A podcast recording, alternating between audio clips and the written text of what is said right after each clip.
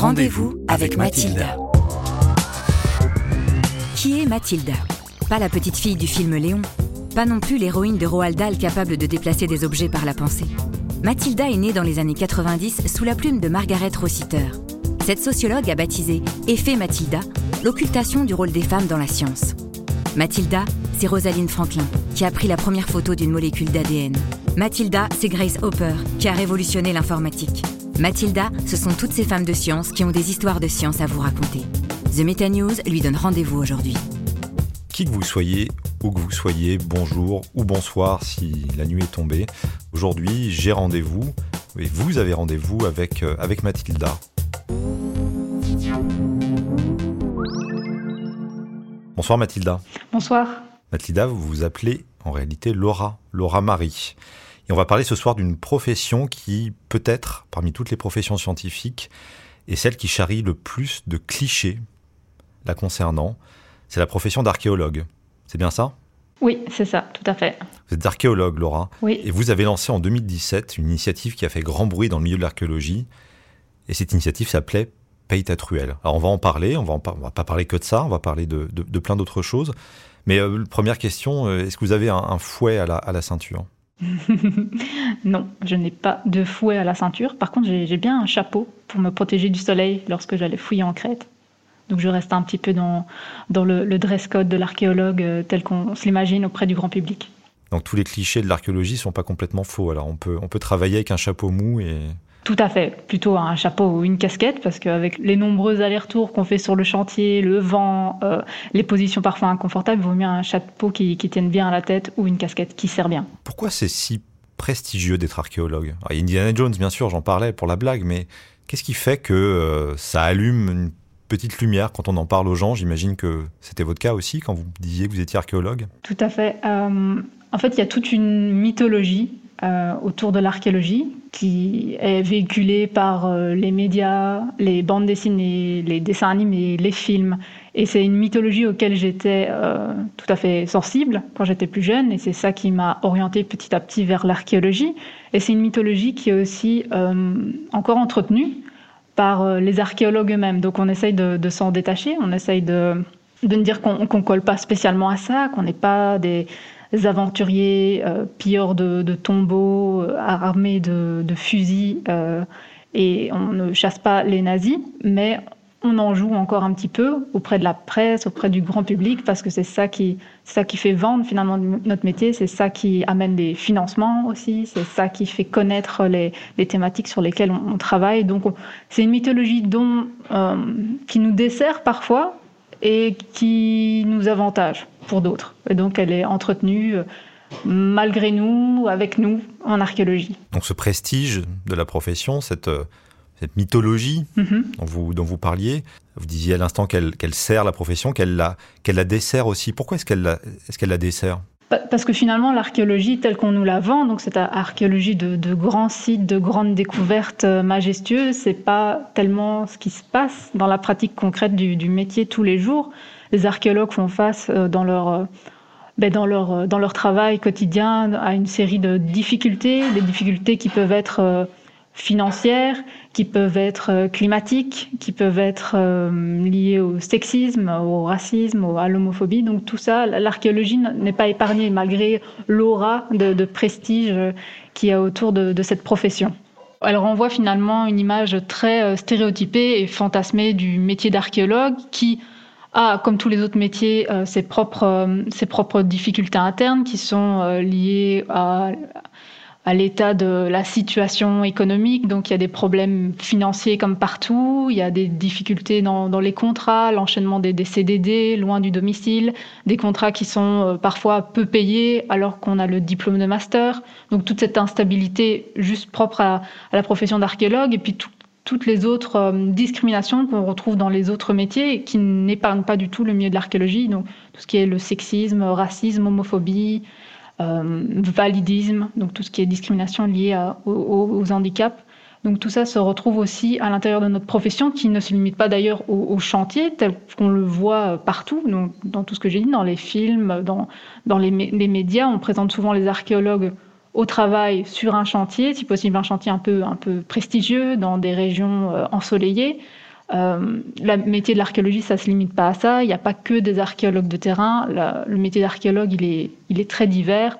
On a des archéologues qui travaillent plutôt dans les labos, euh, qui vont plutôt travailler sur l'analyse de la céramique, par exemple, ou des restes phoniques. On va retrouver des archéologues qui vont plutôt faire de la, prospection, donc prospection pédestre. On va partir euh, à la recherche de, vestiges en, se baladant dans le paysage. Avec un chapeau quand même Avec un petit chapeau pour se protéger du soleil toujours. On va retrouver des archéologues qui seront plutôt euh, spécialisés dans tout ce qui est euh, nouvelles technologies, donc analyse carbone 14, ce genre de choses. Donc c'est une profession qui est très diverse et qui ne se limite pas uniquement à cette représentation fantasmée que peut en avoir le grand public. Et ce fantasme, il se situe en particulier autour d'un endroit, vous le citiez, c'est euh, le chantier, c'est le chantier de, de fouille. De fouille, oui. Un endroit où on est courbé, euh, on vit, on bosse euh, l'un avec l'autre. C'est le lieu où tout se passe. C'est ça. En archéologie, donc, il y a cette image de l'archéologue très stéréotypée, et puis il y a aussi le prestige qui est lié au terrain, au site de fouille. un véritable archéologue, ou une véritable archéologue, c'est une archéologue ou un archéologue qui a fait un travail de terrain et si possible un travail de direction euh, d'un chantier de fouille. Voilà. Mais donc ce, prestige-là euh, a un impact évidemment sur la représentation quand on a le, grand public et qui a un impact aussi sur euh, notre profession, parce que pour certains professionnels de l'archéologie, par exemple, on n'est pas un véritable archéologue si on n'a pas fait du terrain. Toujours le prestige. Et qu'est-ce qui se passe si on lève un pan du voile et si on passe derrière ce, petit théâtre euh, prestigieux du chantier de fouille Quels sont les témoignages qu'on vous a confiés euh, Quelles sont les expériences que vous avez vécues, vues, qui vous font dire que cette réalité, voilà, que vous décrivez, n'est peut-être pas celle qui existe en réalité? Donc il y a ce, prestige du terrain qui présente l'archéologie comme une discipline finalement très euh, joyeuse, fun, bon enfant, amicale. On, se retrouve sur le terrain, on travaille ensemble, on se retrouve après le travail dans la maison de fouille, sur le camping, sur euh, en dehors, à un bar, etc. Donc une discipline qui renvoie une image finalement très euh, oui, c'est ça, très fun, très amical. C'est la colonie de vacances. Oui, c'est ça, un peu l'image colonie de vacances.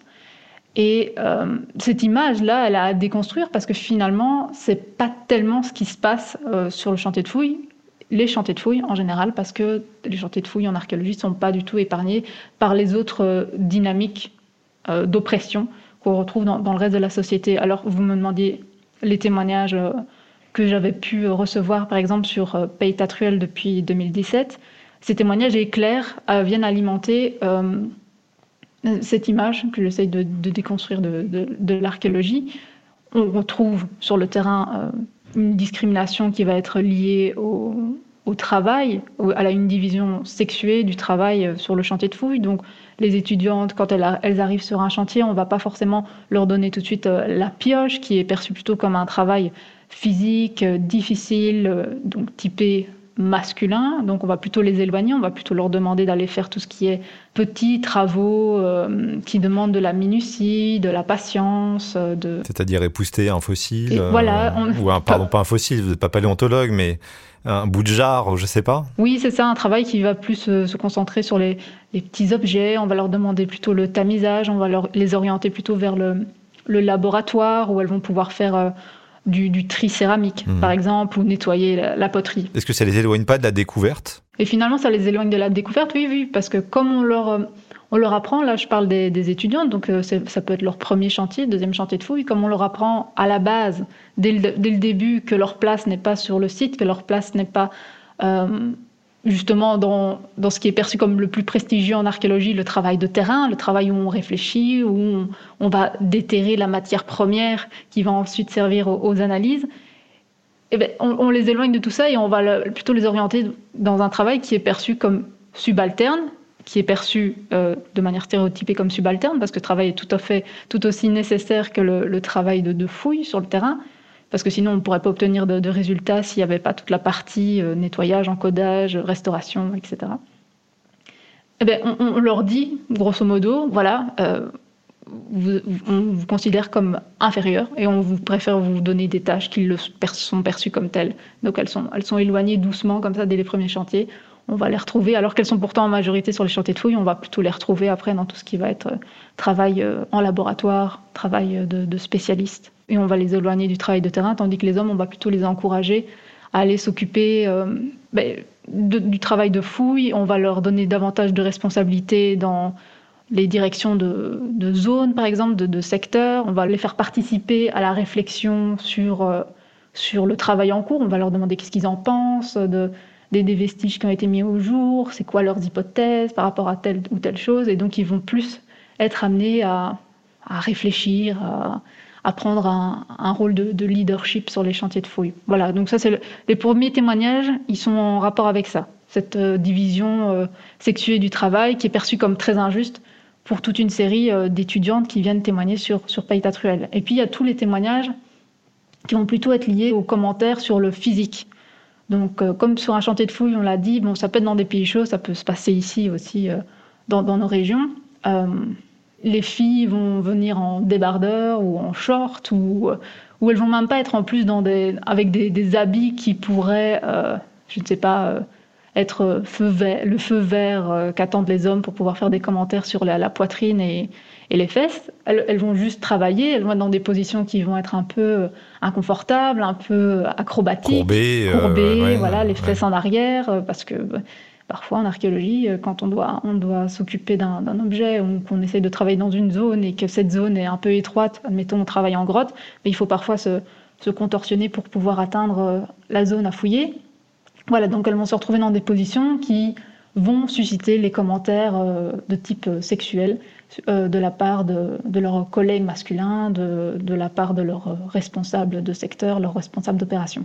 Voilà, et donc il y a toute une série de commentaires qui vont plutôt être liés à ça, avec une déconsidération du coup du travail qui est fourni, qui va alimenter cette, cette absence de confiance en elles. Et ça, ça va laisser libre cours après à tout ce qui va être harcèlement sexuel, agression sexuelle, sur les chantiers de fouilles. Donc là, les agressions sexuelles, ça va être. Euh, il y a des témoignages de, mains aux fesses, de, de, de poitrine qui, euh, qui, qui, sont agrippées pendant le, travail. Ça va être euh, un baiser volé euh, parce que euh, elles sont appelées, elles sont en train de travailler sur une zone, elles sont appelées par un de leurs collègues masculins, elles se retournent et il en profite pour, pour voler un baiser. Donc tout ça, c'est des agressions sexuelles, hein, selon, selon la loi. Je ne suis pas en train d'inventer des définitions d'une agression sexuelle. Et donc ça, ça se passe sur les chantiers de fouilles. Et comme c'est perçu comme... C'est censé être drôle, parce qu'il y a toujours ce, climat d'humour euh, sexiste. Finalement, c'est qu'une blague, c'est pas grave. Je parlais de la colonie de vacances. On, on travaille, euh, on vit... Enfin, le, soir, on s'amuse tout comme la journée, on, a travaillé. Et c'est ça, en fait, qui, brouille un peu les, frontières entre le professionnel et le privé, parce que donc elles se retrouvent sur ces chantiers de fouilles, elles sont en train de travailler avec leurs collègues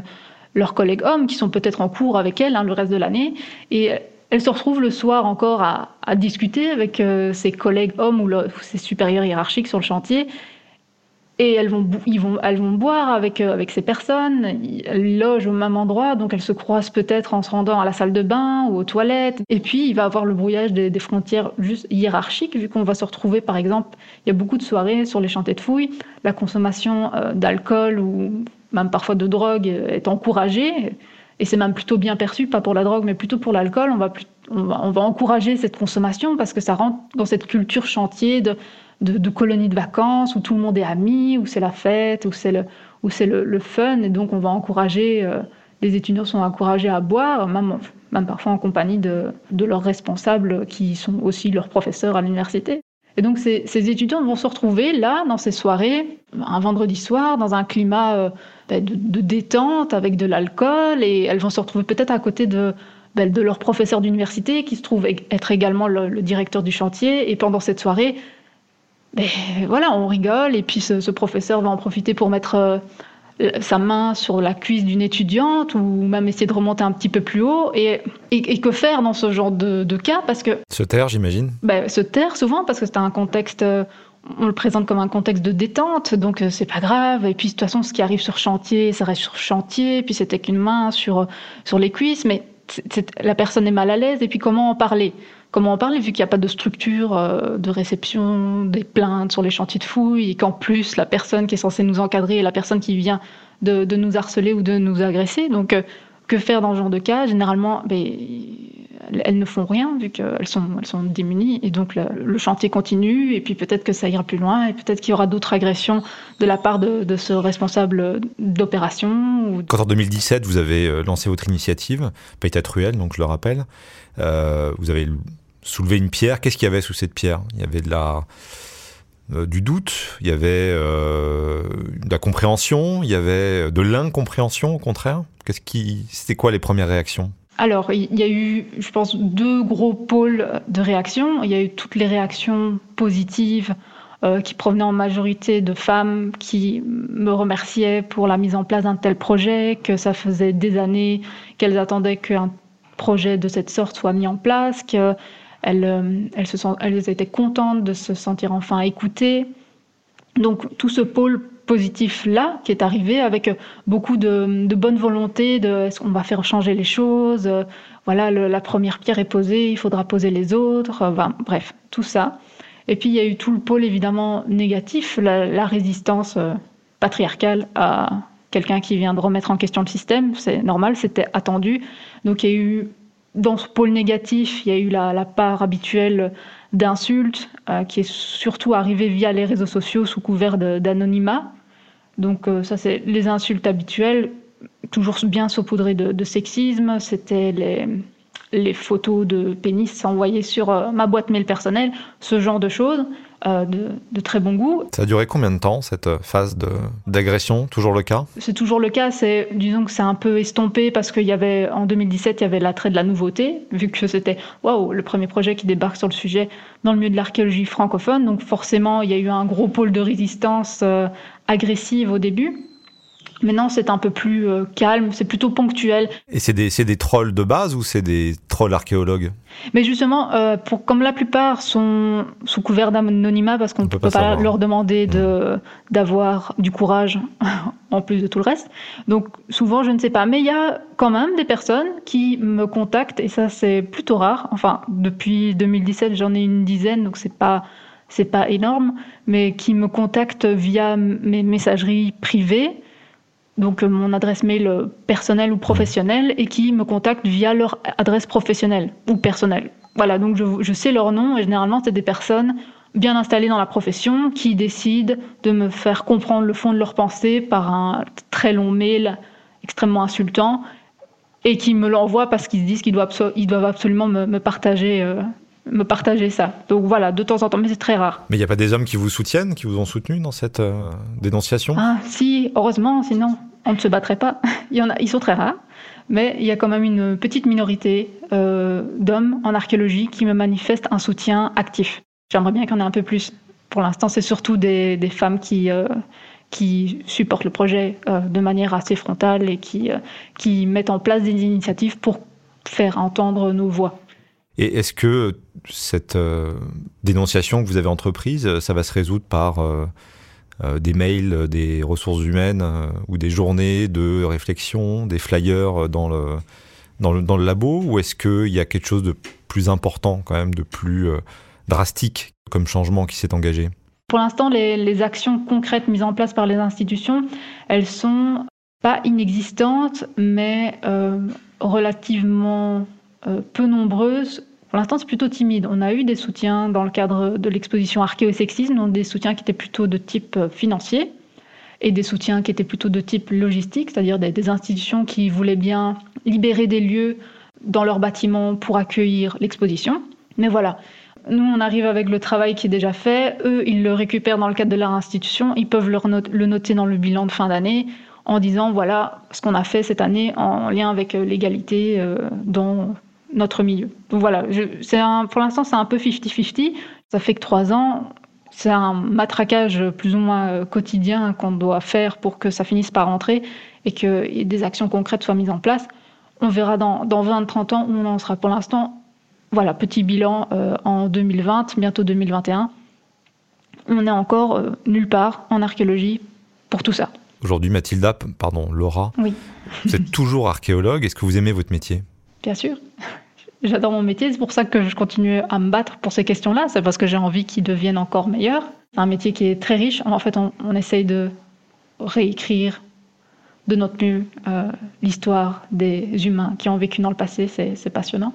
Et la réécrire à votre manière, à votre manière, avec, vous, avec vos mots en tout cas. Avec nos mots et donc avec tous nos biais qui arrivent évidemment. C'est tout un bagage. On n'est pas en tant qu'archéologue euh, immunisé dans une espèce de, petite bulle hors du temps et hors de l'espace. Euh, la culture, la société, nos influences personnelles euh, apportent une série de biais dans la manière dont on travaille.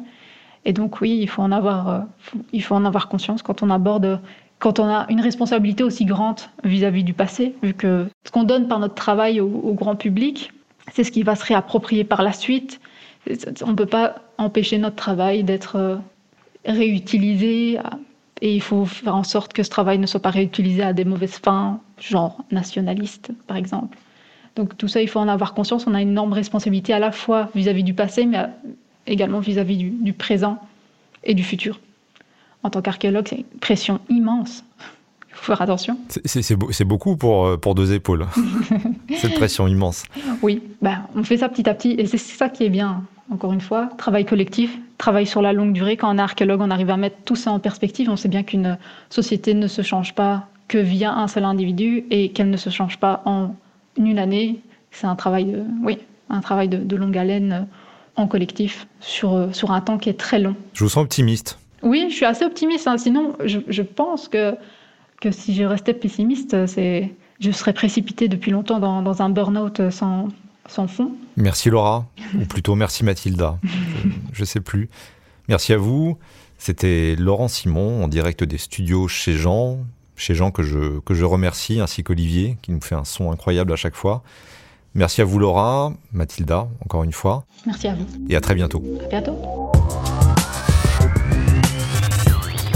C'était un podcast de The Meta News en collaboration avec Chez Jean Productions.